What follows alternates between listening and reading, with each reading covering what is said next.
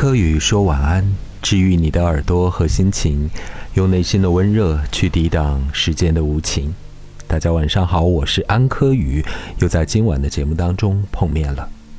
我们生活在有限而邋遢的街头人群里，生活在公司单位每天都要见面的那几个人里，也活在与一个人不咸不淡的相处中，和几个那段时间总是会见面的朋友里面。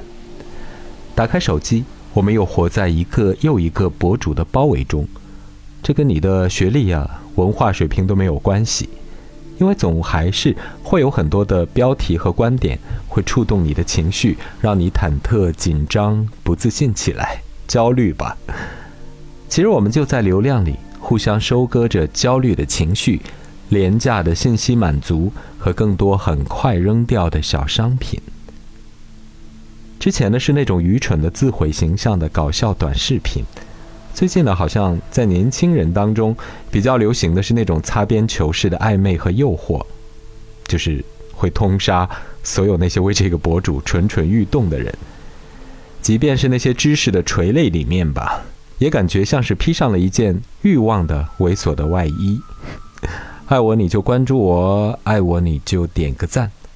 我们都不觉得自己缺爱啊，我们都觉得自己缺的是流量。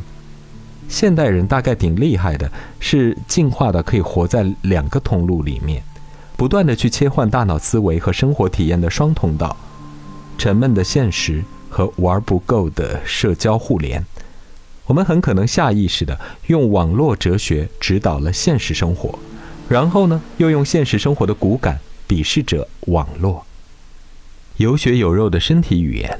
我们彼此靠近的企图，有可能会被一个网络段子谋杀。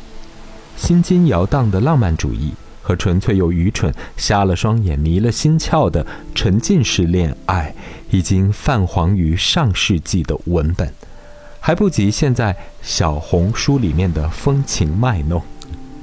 不过，在孤岛里，我们大概还没有失掉最后的情绪。好以关照孤独清冷的身体，营造自赏的快乐曲线，默默地守住自己的元神，不让它散乱。面如枯槁，让我们的神智更加的淡然而清明。当下的日子，没有人悲伤，也没有人哭泣。生活有四季，网络只有风口。时常回想过去的人们，都是怎么熬过那些枯燥的日子的。为什么都没得忧郁症啊？因为那时的人们只有家门口的尺寸见方的活动范围，也只有偶尔遇见的一本书或者是杂志，一盘磁带或者一部八点档的热剧和为数不多的电视频道。此时此刻，当下，北方的秋天呢，最容易氤氲出一种古早生活的味道，好像不是生活在此时此刻、当时当下。我们的城市是越来越现代和摩登的，但是这个秋天季节空气里面的氛围，好像是几十年前的。这大概也许是季节的一种魔力吧。所以我会在干燥的秋冬，忽然的就怀恋，忽然的就想起过去的人和日子，他们还是那时的脸庞，一种可怜的老实巴交，或者困顿的精明世故，悠悠然的。现在的我们已经无限趋近于未来，无限的接近寰宇苍穹，过去的，毕竟都已经湮灭了。